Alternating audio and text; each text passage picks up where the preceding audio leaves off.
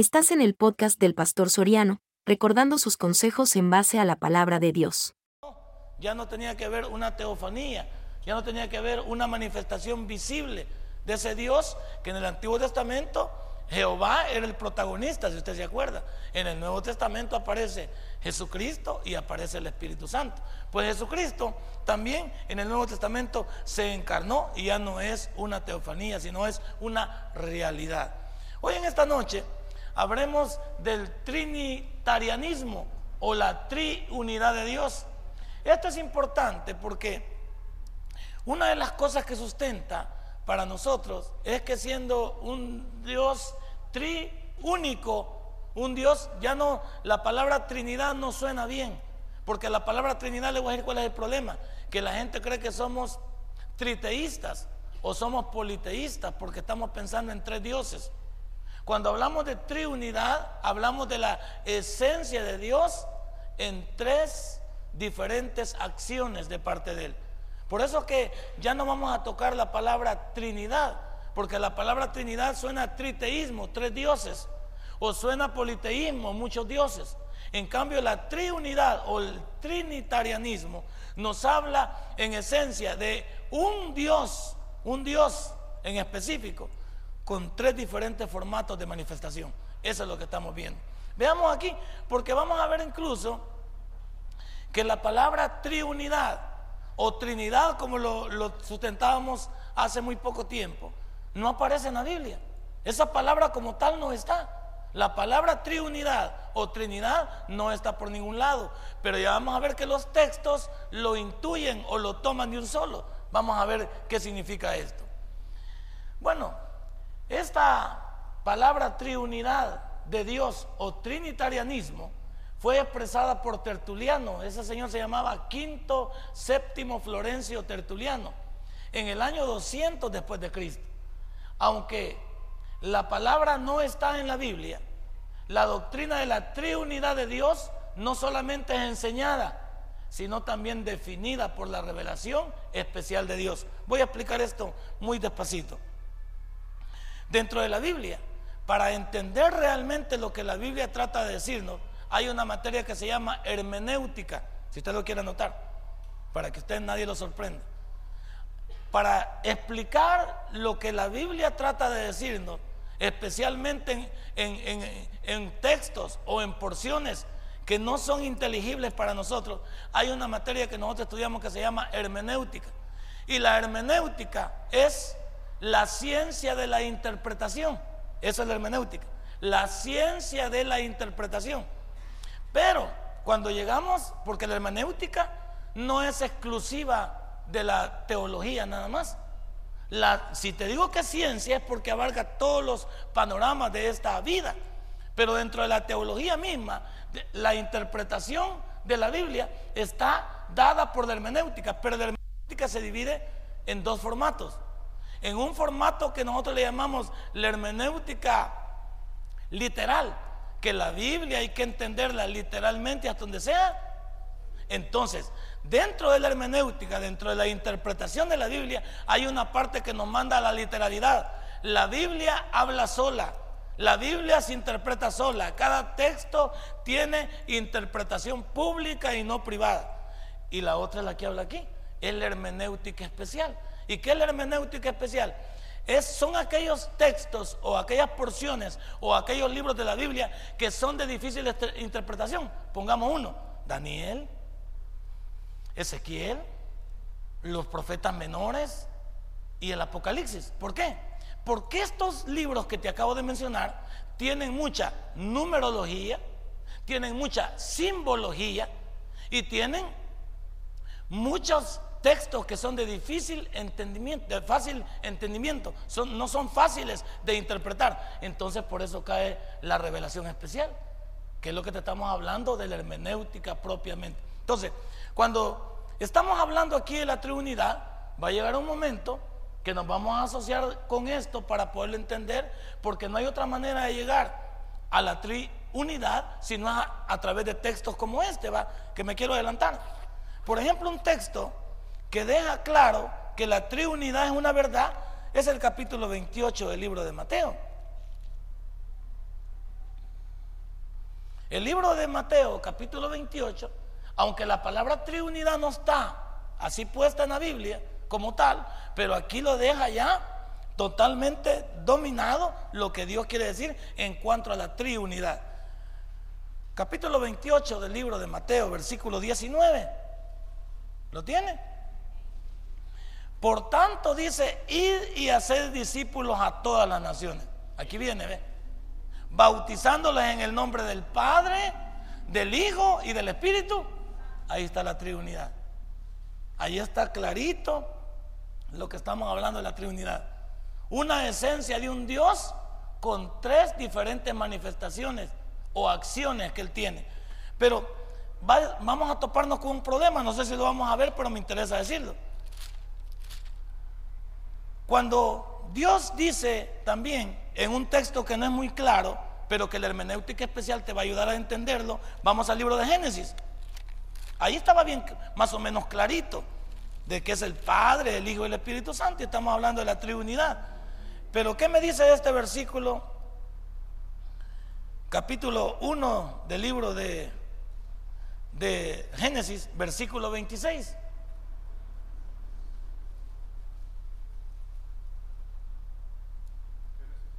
1.26. ¿Lo tiene? Entonces dijo Dios, va, un Dios triúnico, en esencia que se va a mover, dice, hagamos, ¿a qué le suena hagamos? Ya no le suena a singularidad, le suena a pluralidad. Hagamos, dice, al hombre a nuestra imagen, conforme a nuestra semejanza. Aquí ya deja implícito que habla de la triunidad en específico. Habla de la triunidad en específico. Esto solo para demostrarles un poquito de acerca de lo que estábamos hablando en cuanto a este texto. Entonces, usted cuando vaya a la Biblia, siempre entienda que cuando no entiende usted un pasaje de la Biblia, no se altere, no se confunda, no lo haga una herejía, no lo haga una interpretación privada. Vaya usted, por favor, hay Biblias, por ejemplo, de estudio. Yo le recomiendo Biblias de estudio como la Diario Vivir, por ejemplo. Una tremenda Biblia. Porque esa Biblia, Diario Vivir, al final de la página de pie, está especificando cada uno de los versículos qué es lo que significa. Esa es una, una tremenda Biblia, la Biblia de Diario Vivir, porque es una Biblia de estudio. Es una Biblia de estudio. Aquí tengo una Biblia de estudio también. Estas Biblias son de estudio.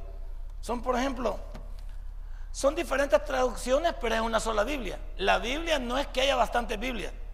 La Biblia es una sola con diferentes traducciones diferentes personas que se han dedicado a traducir la Biblia de acuerdo al enfoque mismo que quieran darle. Esta Biblia, por ejemplo, es la Biblia ampliada y es una Biblia de estudio. Esta Biblia es la Biblia que le hemos llamado la Biblia de estudio de las Américas y es otra Biblia de estudio. Cada una de estas Biblias, esta por ejemplo, está abajo del texto, ahí va explicando cada una de las cosas importantes. Por eso que un estudiante de la Biblia, alguien que no quiera ser sorprendido, no compre una Biblia Reina Valera como esta. Porque esta Reina Valera, la que tenemos comúnmente nosotros, es una Reina Valera lisa, no trae ninguna interpretación al pie de página, ni a los lados. Pero una Biblia de estudio, esa sí trae, Aquí trae los diferentes aspectos, los diferentes tópicos, las diferentes referencias de texto para que te vaya comprobando qué trata de decir la Biblia. Pero para mí, si tú quieres estudiar la Biblia. Y dentro de la hermenéutica, darte cuenta de lo que ella trata de decirnos, la mejor cita para mí es la diario vivir. Es una tremenda Biblia. Algo pentecostal, pero tú no te fíes en eso. Cuando digo algo pentecostal es que hay algunos puntos que, los toman muy en serio con respecto a la lengua, con respecto al bautismo del Espíritu Santo, pero quitándole eso, no te preocupes, no te preocupes que no hay nada, no hay nada que temer. Entonces, para mí, ya que tú estás pidiendo los estudios de discipulado, te conviene no una Biblia como esta. A ella no te conviene esta. A ti ya te conviene una Biblia de estudio. Una Biblia de estudio que qué? Que haga referencia a cada texto en la parte final. Y, lo mejor es que cada uno de, los, de las personas que han traducido la Biblia, por supuesto que agarran sus interpretaciones de acuerdo a la importancia del texto. No todas hacen el mismo enfoque. Por ejemplo, para mí, el mejor, el mejor libro para mí de lo que es el significado de texto por texto de la Biblia es el señor Matthew Henry. A ver, quítale el sonido y bájame de un solo el, Bájame de un solo el Matthew Henry, por favor, ahí, este, William. Bájame el Matthew Henry y dáselo a este, por favor. Te voy a enseñar. Cuando uno quiere estudiar, pero el problema cuando uno quiere estudiar con este tipo de, de libros es que al solo verlo te desmayas. Tráigalo, por favor. Eso. El mejor hombre, que yo no, yo no sé si, si fue al baño este hombre, si tuvo mujer o si tuvo hijos, pero el mejor intérprete de la Biblia, que a mí me ha sorprendido, es este señor Matthew Henry, es este libro. Aquí están los 66 libros interpretados, pero mira cuál es el problema de este, de este, de este libro. Mira el tipo de letra que tiene. Entonces, para leer este libro, hay que ponerle, hay que ponerle amor. Pues. Hay que ponerle amor. Aquí está la Biblia, texto por texto. Eso se llama interpretación. Texto por texto, este hombre se dedicó. Y mira, ve, el tipo de letra número 6. Al solo verlo te desmayas. Para los que no les gusta leer. O sea, cuando, cuando usted no tenga sueño, le voy a prestar este libro para que lo lea. Rápido se va a dormir.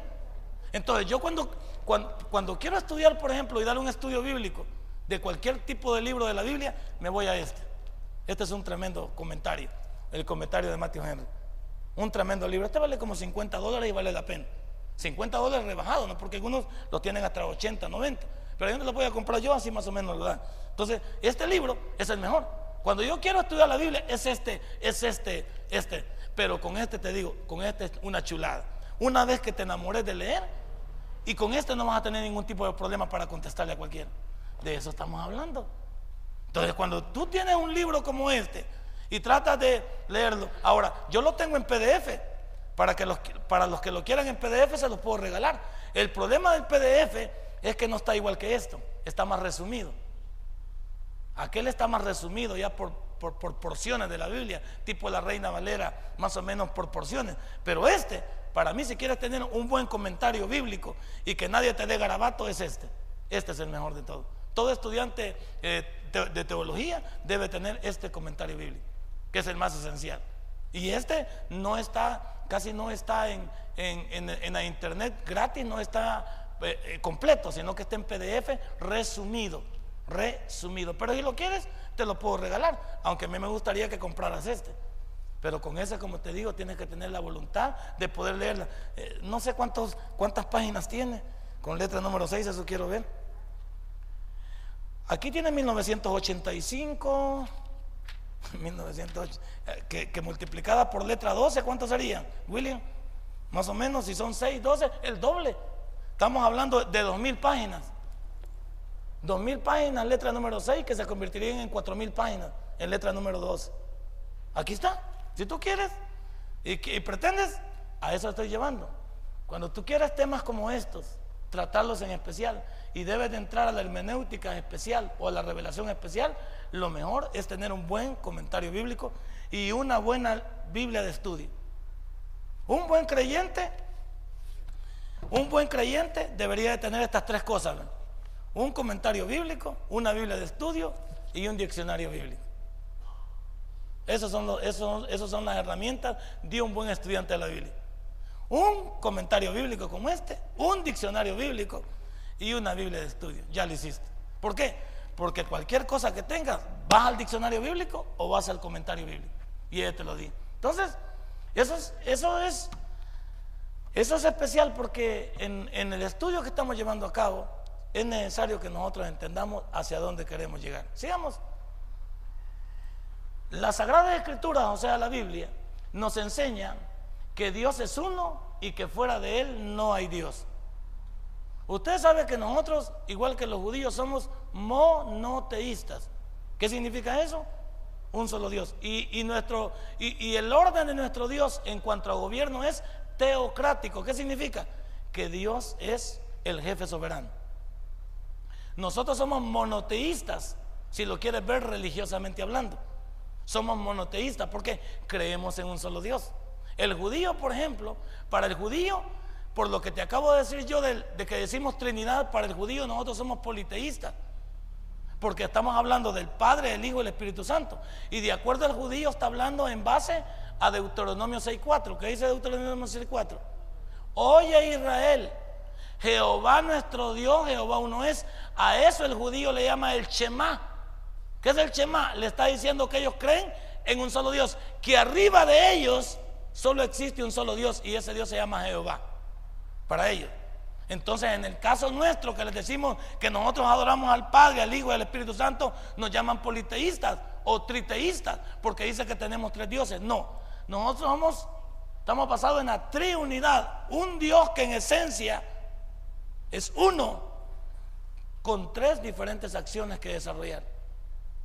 Eso es lo que tenemos. Entonces, aquí tenemos que llegar nosotros a entender que nosotros los cristianos somos monoteístas, creemos en un solo Dios, en un Dios que realmente está presente en cada una de nuestras acciones y en cada una de nuestras vidas. Aquí es donde quiero llegar. Dios es tres funciones y oficios en un mismo Dios. Vamos, vamos entendiéndonos bien para que sepa explicarle y defender ante otros la triunidad. Ya no llame, ya no hablemos de trinidad, triunidad o trinitarianismo. Estamos hablando de un Dios que es tres funciones y oficios en un mismo Dios. Es decir, que si usted quiere ver las funciones del Padre, ¿cuáles son? Él, es el creador. Si usted quiere ver las funciones del Hijo, ¿qué Él es? Él es el redentor. Y si quiere ver las funciones del Espíritu Santo, ¿qué es? Es el consolador. O es el intermediario que se ha quedado con nosotros ahorita. Es el que está aquí, el paracleto con nosotros. Entonces, ahí estamos viendo claro, claramente la Trinidad. Es tres funciones y oficios en un mismo Dios. No es que somos triteístas, no tenemos tres dioses, ni somos politeístas, no tenemos muchos dioses. Somos triúnicos, ¿sí? Triúnicos y trinitarianistas, esos somos. Veamos entonces algunos errores contra la triunidad. ¿Cuáles son, ¿Cuáles son algunas locuras que el mundo presenta, las sectas presentan o las personas enemigas del Evangelio presentan para decir que estamos equivocados? Veamos. El primero es el triteísmo. El triteísmo dice que nosotros enseñamos que existen tres dioses, pero ellos sabemos que no somos nosotros, son los mormones los que enseñan esto. Los mormones son los que enseñan que existen tres dioses. ¿Por qué? Porque ellos están hablando del profeta y están hablando de un Dios mayor, pero también hay un montón de diositos alrededor. Entonces el triteísmo es aquel que enseña que existen tres dioses y esta es la enseñanza de la secta de los mormones, el triteísmo. Y esto va en contra de la triunidad, ¿por qué? Porque nosotros sabemos que Dios no está comportado de la manera en que ellos lo, lo ponen aquí o que ellos lo definen aquí. Nosotros sabemos que es un Dios, ya dijimos, con tres funciones y tres oficios definidos, pero en esencia es un solo Dios. Nunca voy a dejar de recalcarle eso porque es lo más importante que tenemos. Entonces, cuidado con la, con la enseñanza de los mormones.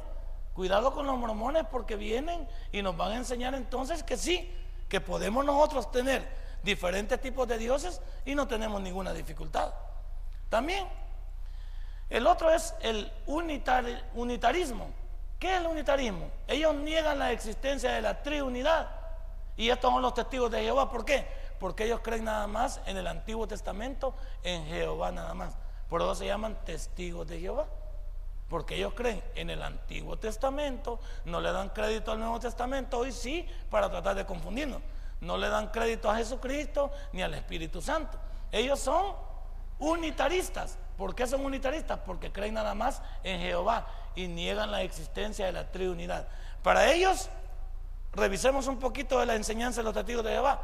Jesucristo nada más es alguien, sí es el Hijo de Dios, pero fue engendrado por él mismo. Es decir, que Jesucristo depende, es una creación de Jehová. Entonces, al ser el unigénito de Dios, significa que Dios le dio origen a través de Jehová, le dio origen a, a Jesucristo y por eso lo consideran un ser creado. Y cuando dicen que, cuando dicen que Jesucristo, Jesucristo eh, resucitó, ellos dicen que no resucitó corporalmente, sino que resucitó a través de gases. Eso es lo que ellos tratan de decir, que Jesucristo nunca se levantó de la tumba. Ya lo llegaremos al final, no se preocupe, anótela ahí para que no se le vaya a perder y seguimos adelante para no confundirnos. ¿Qué dicen estos señores también acerca del, Espíritu Santo? Dicen que el Espíritu Santo no es parte también de la esencia de Dios. Ellos dicen que el Espíritu Santo es la fuerza activa de Dios. Así lo consideran ellos. Que el Espíritu Santo es la fuerza activa de Dios, más nada menos nada. Entonces, ¿qué están haciendo? Sacan a Jesucristo del, del panorama y sacan al Espíritu Santo del panorama. Y dejan solo a Jehová. Jehová creó a, Jesucristo porque Él lo engendró al ser el único Hijo de Dios y el Espíritu Santo se vuelve en la fuerza activa de Dios. Entonces ahí descalifican de que estos tengan un oficio o tengan también en la esencia misma de Dios tengan participación y quitan al Espíritu Santo y quitan a Jesucristo. Por eso se llamamos unitaristas. Son los testigos de Jehová. Ahora ya sabe que los mormones son triteístas y que los testigos de Jehová son unitaristas, ya lo conoce usted. También veamos el modalismo. ¿Qué es el modalismo? El modalismo dice que Dios es uno, pero manifestado en tres modalidades. Sinónimo de sabelianismo, que no distingue la triunidad de Dios. Estos son los que predominan la luz del mundo. La luz del mundo está basado en esto, que Dios sí es único, pero es una manifestación en tres modalidades. El problema de decir, volvemos a lo mismo, el problema de decir que Dios es uno, pero es manifestado en tres modalidades, o como nosotros decimos hay veces, en tres personas, estamos cayendo siempre en el triteísmo o en el politeísmo. Estamos cayendo siempre en lo mismo. Por eso nosotros decimos que la triunidad nada más es la manifestación de ese Dios que es en esencia uno, con tres diferentes oficios o acciones. Punto. No estamos hablando de, manifestaciones ni de modalidades aquí.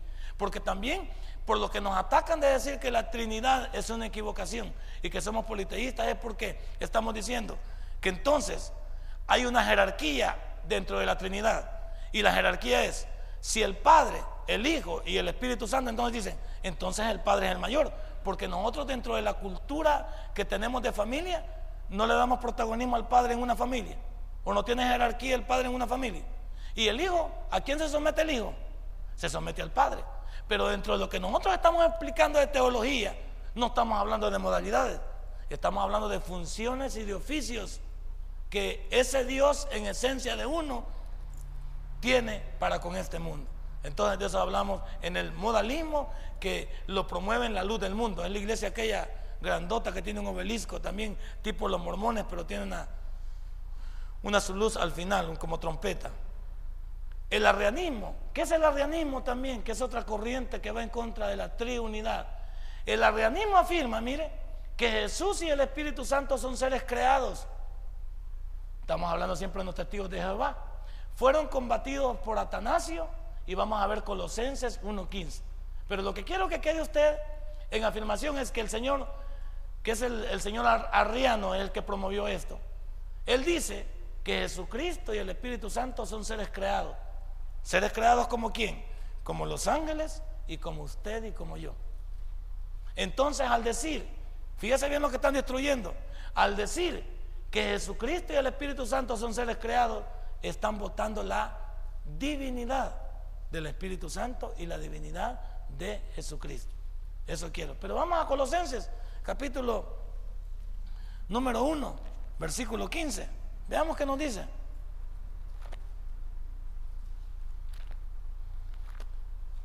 Ahora ya no menciona la palabra Trinidad para no confundir. Colosenses capítulo 1, versículo 15. ¿Lo tiene? Mire lo que dice. Él es la imagen del Dios invisible el primogénito de toda creación. ¿A quién está refiriendo? A Jesucristo se está refiriendo. Leámoslo una vez más. Él es la imagen del Dios invisible, el primogénito de toda creación. Ahora le voy a decir una cosa, no dice aquí semejanza, dice la imagen misma, para entender lo que Jesucristo representa dentro de la triunidad. No estamos hablando aquí nada más de modalidades o de manifestaciones. Estamos hablando de lo mismo que Jesús dice en, el libro de Juan, ahí dice, el Padre y yo dice, uno somos. ¿Se da cuenta de lo que está hablando ahí? El Padre y yo dice, uno somos. Eso desvirtúa también lo que está diciendo. Otro versículo que usted podría agarrar para la Trinidad es el capítulo 1 del libro de Juan. Vamos al capítulo 1 del libro de Juan. Lo puede agarrar fácilmente también usted para poder comprobar y explíqueme esto, dígale. Explíqueme esto entonces, hablando de la triunidad.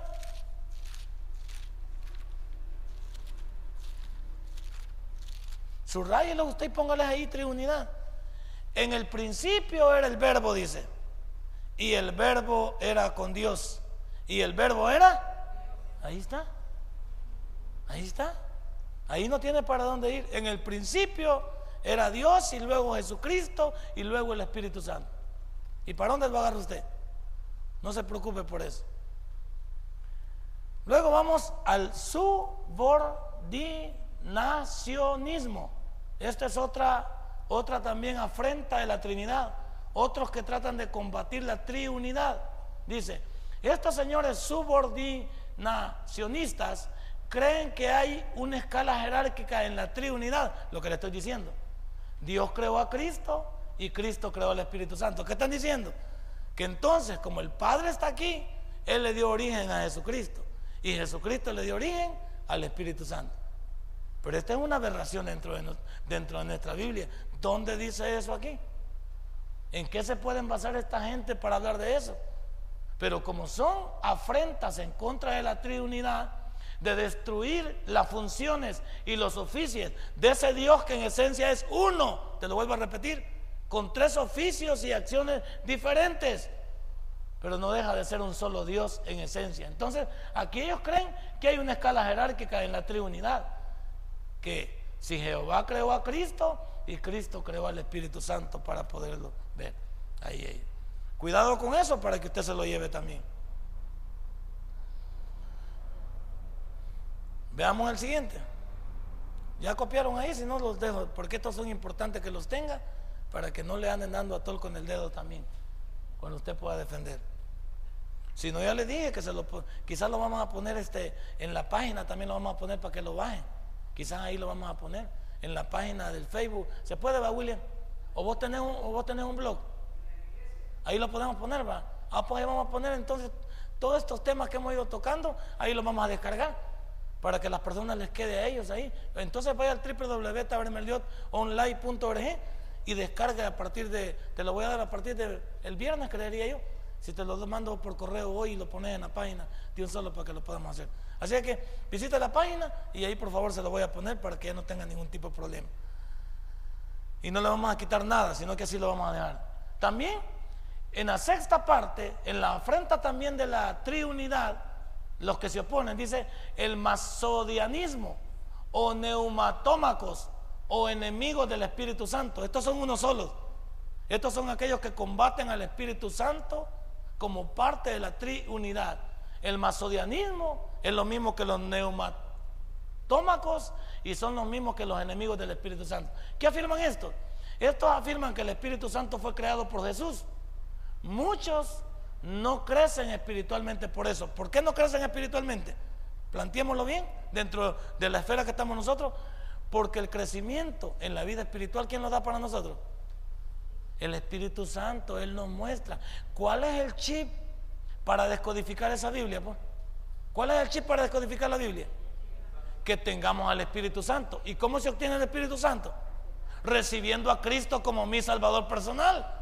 Entonces, ¿cómo estos locos van a crecer espiritualmente si le echan tierra al Espíritu Santo? El Espíritu Santo es nuestro consolador, nos muestra el camino, Él nos redarguye, Él nos enseña. Entonces tiene funciones dentro de la Trinidad. El problema es que al descalificarlo de estos locos, la pregunta del millón es, entonces, ¿quién nos va a hablar ahorita? ¿Quién nos muestra el camino? ¿Quién se ha quedado con nosotros ahorita? El Espíritu Santo. Por eso el Espíritu Santo ahorita es el residente en la iglesia. ¿Por qué el Espíritu Santo es el residente en la iglesia? Porque la iglesia no es estas cuatro paredes. La iglesia sos tú y yo. Entonces por eso es el residente en la iglesia. El día que el Espíritu Santo sea quitado, el hombre de, el enemigo de la humanidad, el hombre de maldad, el anticristo tomará posesión de esta tierra. ¿Y cuándo será quitado el Espíritu Santo? Cuando la iglesia sea arrebatada. ¿Sí? Vamos bien. Cuando la iglesia sea arrebatada, como ya no quedan creyentes aquí, y porque en el creyente estaba habitando el Espíritu Santo, y son quitados los creyentes y arrebatados, porque Cristo viene por su iglesia, entonces el Espíritu Santo ya no tiene acción aquí. Es cuando el Espíritu Santo se ha quitado, mientras nosotros subimos al cielo a encontrarnos con el Cordero y celebrar allá no solo el tribunal de Cristo, sino la boda del Cordero, aquí comienza la gran tribulación. Que es la manifestación del hombre de maldad, el anticristo, el que se opone a Cristo. Y lo que detiene la aparición del anticristo, de acuerdo al libro de Primera Tesalonicenses, es el Espíritu Santo que está en nosotros. Entonces, por eso estos locos combaten al Espíritu Santo, son enemigos del Espíritu Santo. ¿Cómo van a crecer espiritualmente? Si quien permite el crecimiento del creyente es el Espíritu Santo, porque Él nos ilumina, le da luz al texto, permite que, que nosotros podamos ver debajo de la letra. ¿Por qué?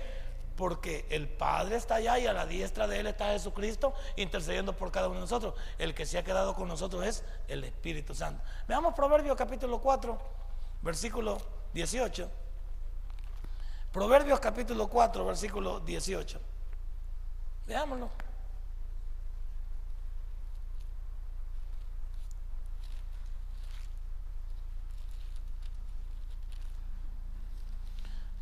Esto no es para pelear. Nosotros, nosotros dijimos que la, defensa de la Biblia la podemos presentar con macedumbre. El que quiere oírnos bueno y el que no quiere oírnos sacudimos nuestros trapos. No vamos a pelear con nadie, porque no vamos a convencer a la brava a nadie, sino lo vamos a convencer con argumentos. Y los argumentos los tenemos aquí. Veamos 4.18, ahí dice, mas la senda de los justos es como la luz de la aurora, que va en aumento hasta que el día es ¿Y cómo vamos a ir en aumento nosotros si negamos la presencia del Espíritu Santo en nosotros? ¿Cómo podríamos ir avanzando nosotros en el conocimiento de Dios? Porque ya definimos aquí en la tierra, definimos que aquí existe la inteligencia humana, no la descartamos. Pero la sabiduría solo pertenece a aquellos que han reconocido a Dios dentro de sus vidas. La diferencia entre sabiduría e inteligencia. Aquí hay muchos hombres inteligentes. Nos quitamos el sombrero delante de ellos. Pueden ser mejores que cualquiera de nosotros, correcto, pero les hace falta ser sabios. Y ser sabios es reconocer de dónde venimos, qué hacemos aquí y para dónde vamos. Y si eso lo reconocemos, es porque reconocemos que hay un Dios que nos creó y que debemos de venir a Él y arrepentirnos. Y al venir a Él y arrepentirnos, entonces Él nos hace sus hijos. Y al hacernos sus hijos, nos regala su mente. Tenemos la mente de... Ah, entonces por eso somos sabios. El hombre común, natural, es inteligente. Nosotros somos sabios porque tenemos la mente de Cristo y eso nos hace diferentes. Ese es el punto que usted debe obtener y debe de ver. Por eso estos señores están equivocados. El monoteísmo va. El monoteísmo es simple, es la creencia en un solo Dios y es lo que manejamos usted y yo. Usted y yo somos monoteístas, creemos en esta parte, en un Dios, ¿verdad? En esencia, Él es único, es único, no tiene comparación, con tres diferentes, ya dijimos, oficios o acciones, punto. Pero vamos a chocar ahí también con la parte del, del judaísmo, porque vamos a ver que solo que son tres religiones las que son monoteístas alrededor del mundo y no necesariamente son cristianas. Ya vamos a ver más adelante. La monolatría, ¿qué es la monolatría? La monolatría es el culto a Dios, pero reconoce la existencia de otros dioses. Estos son aquellos, pues sí, Dios existe, pero son los chamanes, son los locos que ponen ahí el corazón de Jesús, ponen a Buda, ponen una partecita ahí del Corán, ponen la Biblia, o sea, hacen una mezcolanza. Estos señores lo que hacen es mezclar. Sí dicen, Dios existe, pero también hay otros dioses pequeñitos. Entonces nosotros debemos de tener cuidado con este tipo de gente. Eh, eh, parece, que, parece que en el principio todo está bien, porque dicen, hay un culto a Dios, pero reconoce la existencia de otros dioses y esos otros dioses están con D minúscula. ¿Qué trato de decirte? Que también ya vimos lo que significa la palabra sincretismo. ¿Qué dimos que, era el sincretismo? Es la mezcla de lo pagano con lo sagrado. Y aquí al mezclar a Dios con otros dioses, ese es sincretismo, es paganismo. ¿Cómo yo voy a mezclar a mi Dios verdadero? Y, ya lo vimos en el Antiguo Testamento, creo que está en el libro de, Reyes, o creo que está en Segunda de Samuel, donde el arca fue prestada, eh, perdón, los judíos no la quisieron y la dejaron depositada donde Obededón. Y cuando le dejaron depositada ahí, vinieron ellos y a la par del arca pusieron el Dios de ellos. En la mañana cuando regresaron, la Biblia dice que el Dios de ellos estaba caído y desnucado. Y entonces se preguntaron por qué. La respuesta es, Dios no comparte su gloria con nadie. Léalo en la Biblia. Ahí está. Ellos pusieron el, les prestaron el arca a los judíos y la dejaron depositada donde Obededón. Él le puso a, su lado sus dioses. Pero como Dios dice, yo no comparto mi gloria con nadie, al día siguiente el Dios terminó en el suelo y descabezado.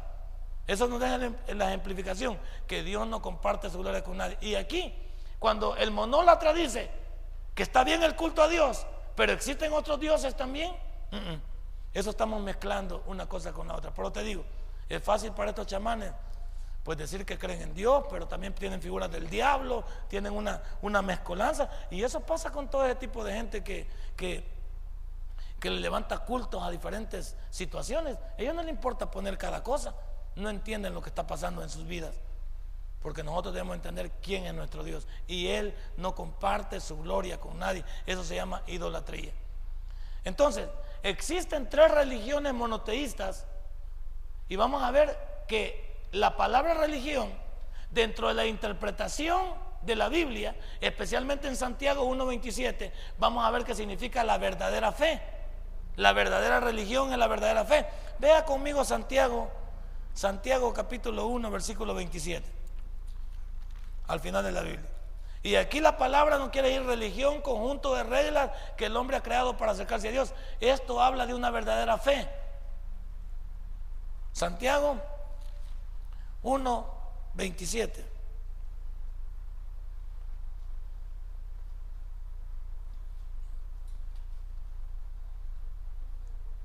Leamos más desde el 26 para que entienda mejor el, versículo.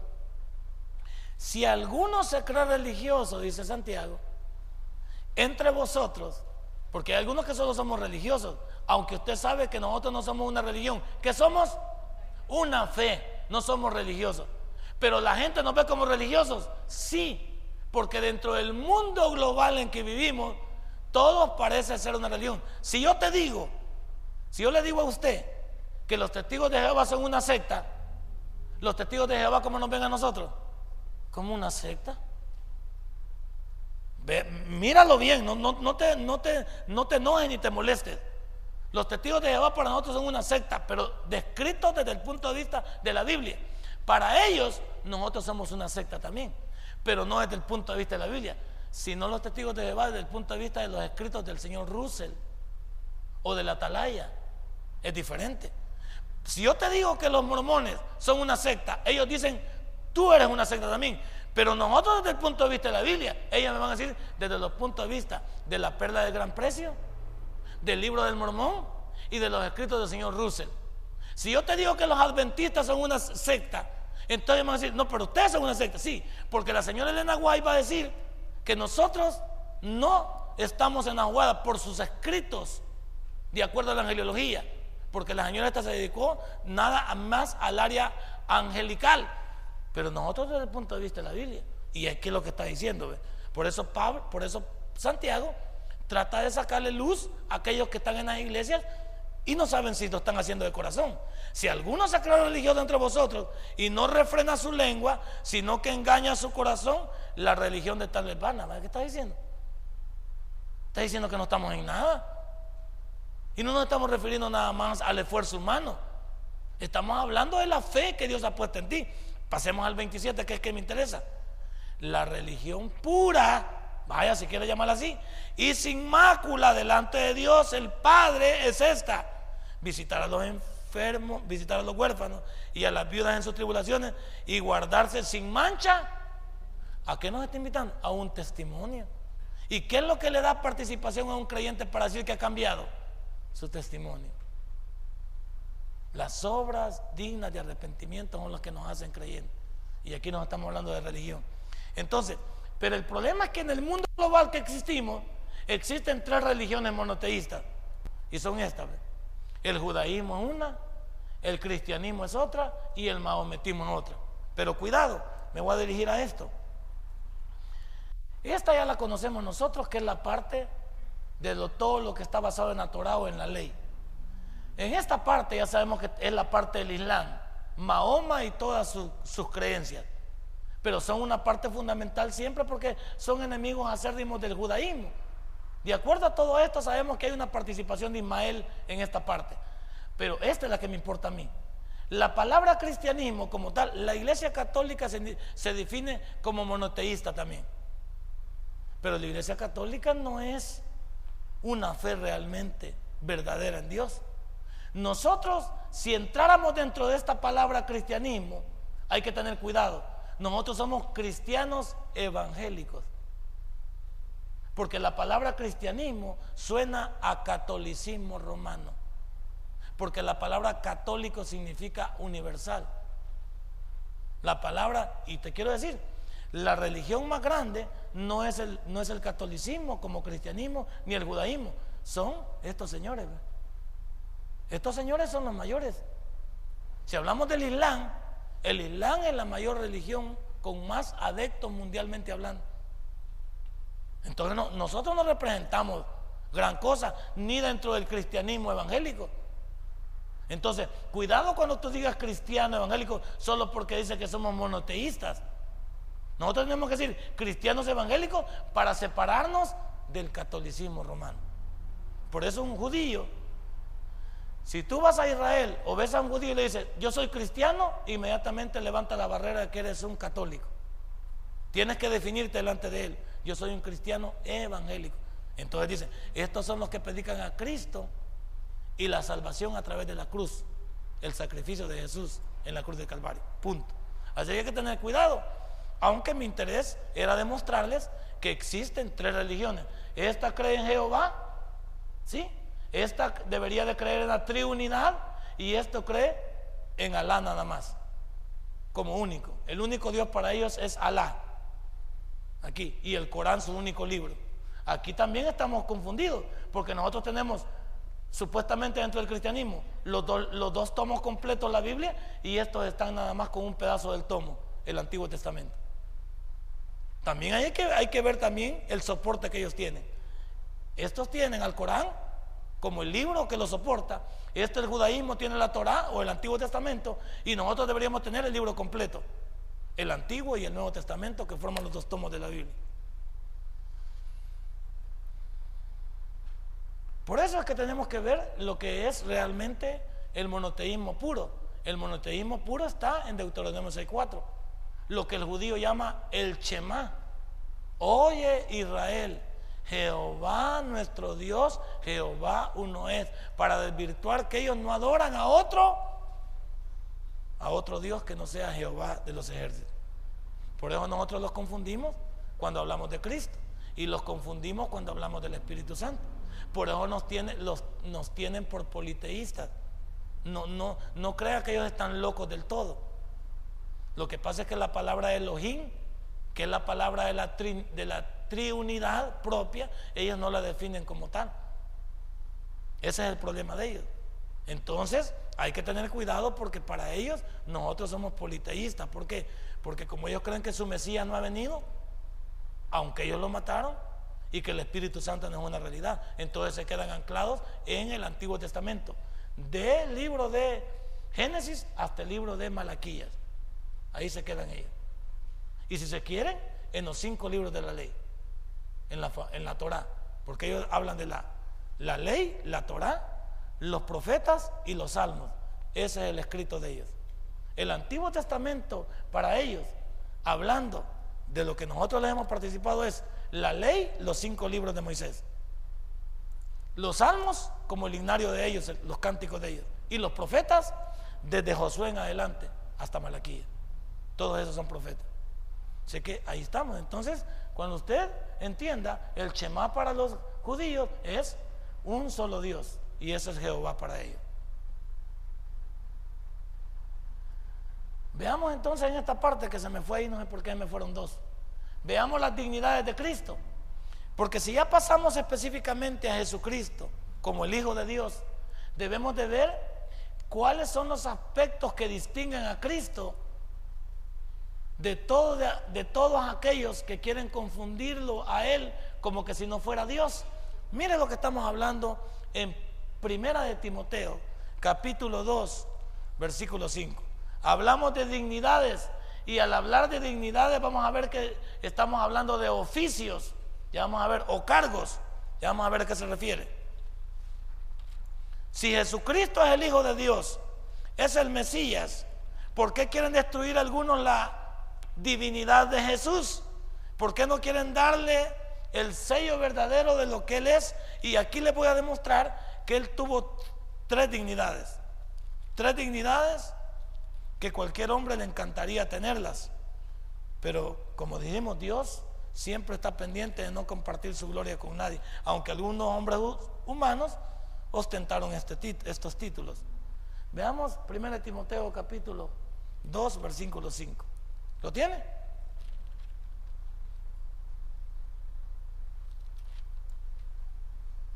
Aquí está. Dice, porque hay un solo Dios, ahí subraya otra vez para triunidad otra vez. Porque hay un solo Dios y un solo mediador entre Dios y los hombres. Jesucristo va. Entonces no destruyamos la, la, divinidad de Jesús diciendo nada más que Él es una creación del Padre. Ni tratemos también de minimizar la divinidad de Jesús diciendo que Él fue solamente un profeta cualquiera. De acuerdo a la explicación de la dignidad de Cristo, en la época del Antiguo Testamento, he puesto aquí, había tres clases de mediadores entre Dios y su pueblo. Porque voy a decir algo que quede claro aquí en esta noche. En el Antiguo Testamento no había iglesia. Oiga bien, en el Antiguo Testamento no había iglesia. Aunque cuando estudiamos la palabra eclesiología, dentro de la teología nuestra, decimos que la palabra cajal específicamente le da origen a la iglesia, pero nosotros sabemos que allá en el Antiguo Testamento no había una iglesia, había un pueblo que prácticamente era una congregación y que iba a una asamblea. Eso es lo que estaba pasando. En el Antiguo Testamento no hay una iglesia, había un pueblo que Dios había escogido y ese pueblo se llama Israel. En el Nuevo Testamento Dios le da origen a un nuevo sistema o un nuevo, a un nuevo personaje, a un nuevo ente en la sociedad. Le da entrada a los cristianos, a los seguidores de Cristo. Pero en el Antiguo Testamento no había iglesia, había un pueblo. Entonces aquí me interesa entender que dentro de ese pueblo habían tres clases de mediadores para con ese Dios verdadero. Y como mediador perfecto, Cristo reúne en sí esas tres dignidades o cargos. La primera, el primer cargo que había en su momento allá entre Dios y su pueblo era la de profeta. Solo la palabra profeta para definirla, la vamos a definir así. La palabra profeta en el Antiguo Testamento es el que hablaba en el nombre de Dios. Ese es un profeta. El que hablaba en el nombre de Dios. ¿Por qué te digo esto? Porque todo lo que Dios decía lo ponía en la boca de seres humanos que lo que ese ser humano decía tenía una, una cualidad, tenía que cumplirse.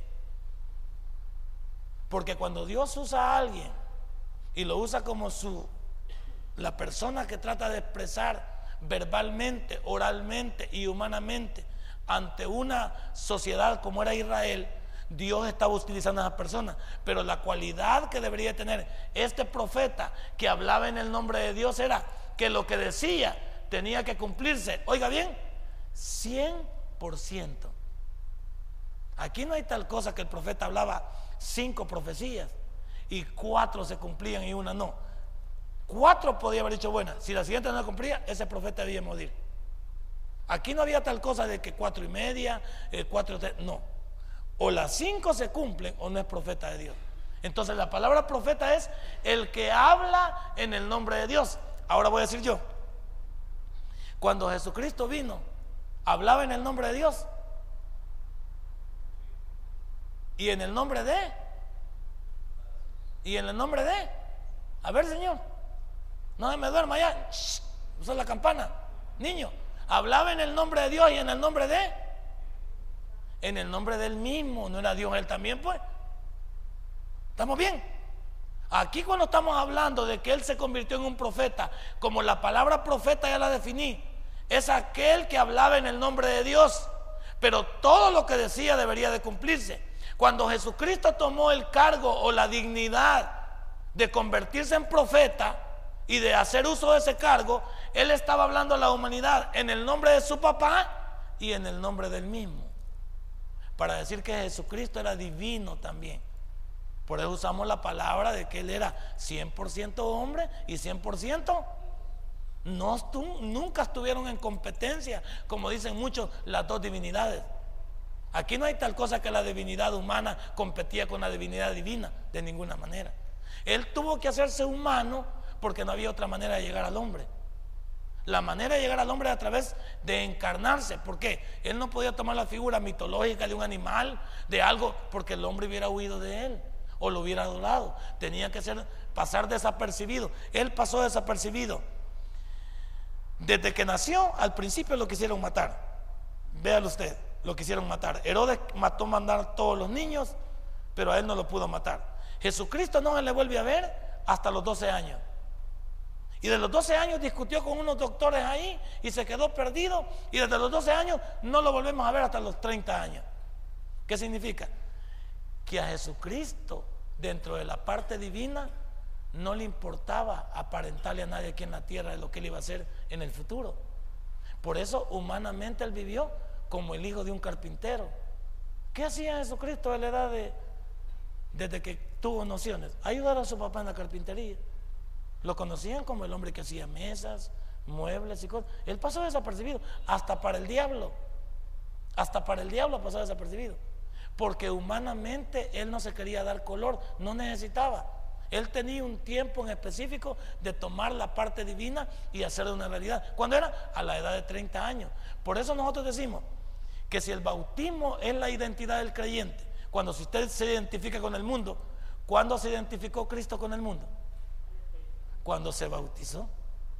Cuando se bautizó, bajó la paloma, que es sinónimo del Espíritu Santo, y que dice, este es mi hijo amado, en el cual tengo con hasta ese momento Jesús nos había dado color. Cuando se bautizó es que se dio color. ¿Qué te estoy diciendo? Que el bautismo dentro de la iglesia cristiana es la identidad del creyente. Cuando tú te bautizas, te pasamos aquí, te presentamos dentro de la iglesia. Te damos color. Antes, como no te habías bautizado, ahí andabas dando vueltas. Nadie sabía, nadie. Ahí andan unos dando vueltas que no hayan bautizado. ¿Sabe a qué le tienen miedo? ¿Sabe a qué le tienen miedo? A darse color. Porque Voy a ir más lejos. El término bautizo viene de la palabra bautizo. Es palabra griega y significa teñido de otro color. ¿Y qué significaba eso? Era una cuerda, un lazo que metían en un lugar con pintura, ¿cómo se llama? Con, con, con, con, con añil, con añil. Y cuando entraba la soga y salía, ¿cómo salía? Salía de otro color.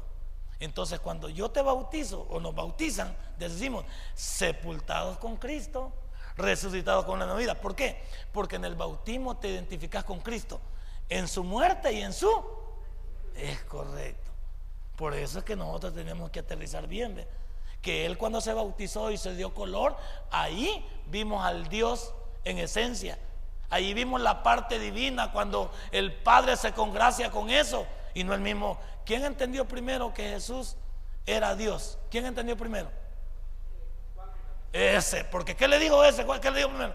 Yo no soy digno, le dijo, de hacer esto lo que voy a hacer, ni de desatar tu, la correa de tu calzado. ¿Y qué le dijo, qué le dijo él al, bautista? Lo que tengas que hacerlo, tienes que hacerlo. No vas en este momento a echarte para atrás. Tú vas a hacerlo. ¿Por qué? El bautista, como tenía la identidad misma con el se llevaban seis meses nada más. Y el bautista es el que preparó el camino del Mesías. Entonces conocía perfectamente quién era Jesús. Hasta ahí, a pesar de que eran primos, hermanos. Recuerde eso que eran primos hermanos. Pero este hombre se, se dedicó a predicar en el desierto, vestido diferentemente, pero la gente no le hacía caso, lo tenía como un loco. Se vestía con piel de, de cordero y de camello y todo eso, andaba en la calle y andaba en el desierto. No, nunca vivió en la ciudad.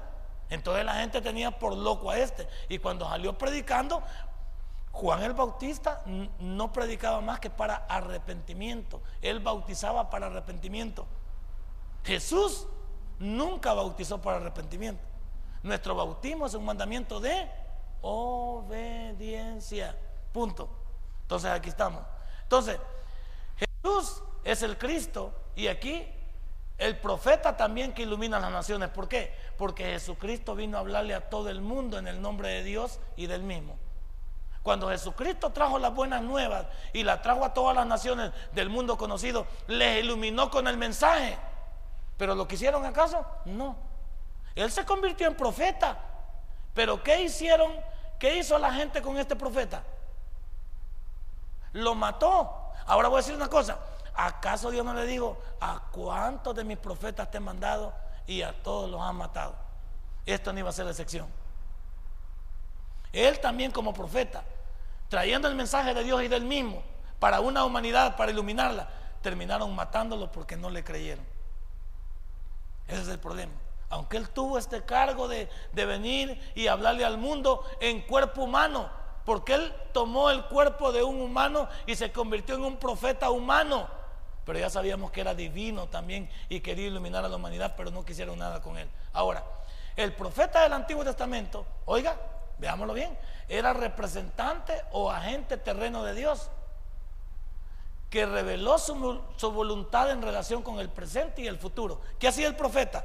Cuando hablaba, hablaba en el nombre de Dios, para ahorita y para mañana. Es el futuro. Para ahorita es el presente y para mañana es el futuro. El profeta nunca se ha dedicado a hablar del pasado, porque si no, no es profecía. La profecía es para el futuro, pero el futuro mío, ¿cuándo es? La próxima palabra, el próximo segundo. Si el futuro, el, futuro nuestro no es como nosotros lo definimos, ay, mañana lo voy a hacer, mañana ya es tarde. Por el dicho dice, lo que tengas que hacer, hazlo ya, hazlo ahora. Ese es el problema del creyente, que hay cosas que las dejamos para mañana. El futuro inmediato del creyente es el próximo segundo el próximo minuto, la próxima hora. ¿Sí? Eso, es lo elemental y los creyentes lo dejamos para mañana. Entonces, al hablar de, de que Él se representó a sí mismo y representó a Dios, pero el mundo no quiso nada con Él, a pesar de que Él era el cordero de que quitaba el pecado del mundo, pero nadie quiso nada con Él. Ahora, el que el Mesías fuera profeta para iluminar a Israel y a las naciones, porque Jesucristo primero para quienes vino. De acuerdo a Juan 1.11, primero vino para Israel. A los suyos vino. Ella, Jesucristo vino primero para Israel. Por el rechazo de Israel, ahí entramos nosotros, las naciones. Que era un misterio que estaba escondido en el Antiguo Testamento. Pero Dios le reveló ese misterio a Pablo. A Pablo se lo reveló. Que los gentiles íbamos a formar parte de su, de su iglesia pero no solo fue a Pablo el primero que se lo iluminó, bueno, a Abraham fue el primero que lo iluminó. ¿Se acuerda cuando vimos el libro de Gálatas? Aquí lo estudiamos.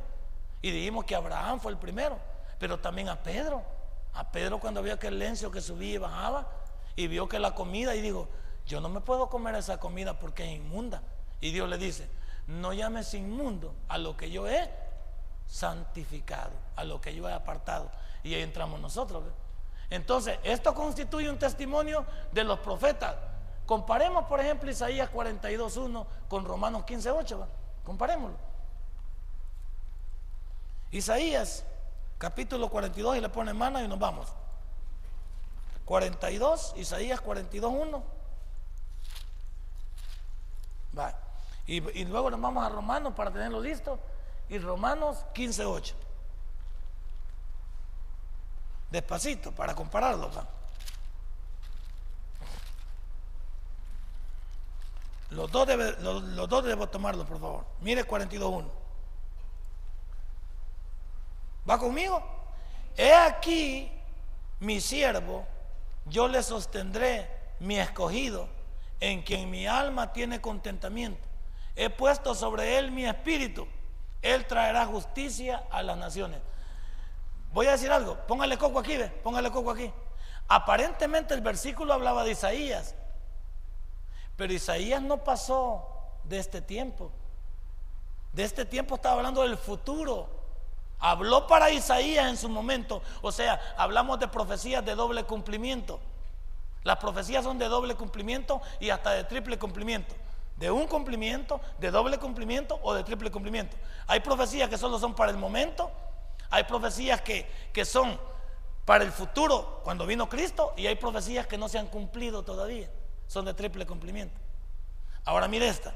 Esta hablaba porque cuando dice la parte final, Él traerá justicia a las naciones. ¿Quién es el único que ha traído justicia a las naciones? Es Cristo, porque Isaías solamente fue un profeta que anunció el Evangelio. Pero él murió o no murió Isaías. Correcto. Ahora vamos al 15.8. Vamos al 15.8. Pues os digo, aquí estamos, 15.8. Pues os digo que Cristo Jesús vino a ser siervo de la circuncisión para mostrar la verdad de Dios, para confirmar las promesas hechas a los... ¿Y quiénes son los padres? Es el pasado. Tenemos que regresar al Antiguo Testamento. Tenemos que regresar hasta allá para, para definirlo. Entonces, cada uno de nosotros debe entender que aquí prácticamente estamos hablando de un Jesús que 600, 600 años o 700 años, Isaías había visto esta parte y Jesús la cumple en su momento cuando se dedica a tomar el llamado de su papá y comenzar a testimoniar sobre la humanidad. Y que Jesús también era así considerado el testimonio de los evangelios, según Marcos 6, 4 y 15, y Juan 4, 19, 6, 14 y 9, 7. Porque tú debes de saber que hay un solo evangelio visto desde cuatro diferentes ópticas. Y eso lo vamos a ver la otra semana. Pero nos interesa entender que en los evangelios Dios proclamó la buena nueva de salvación. Los evangelios son la predicación de la buena nueva de salvación. ¿Y qué son buenas nuevas? La buena noticia. ¿Y cuál era la buena noticia? Que Jesucristo vino a salvar a la humanidad. Denle un fuerte aplauso a nuestro Dios. Póngase de pie, vamos a recoger nuestros diezmos, nuestras ofrendas. Lo vamos a discutir la otra semana. Si este mensaje ha impactado tu vida, puedes visitarnos y también puedes buscarnos en Facebook como Tabernáculo Ciudad Merliot. Sigue con nosotros con el siguiente podcast.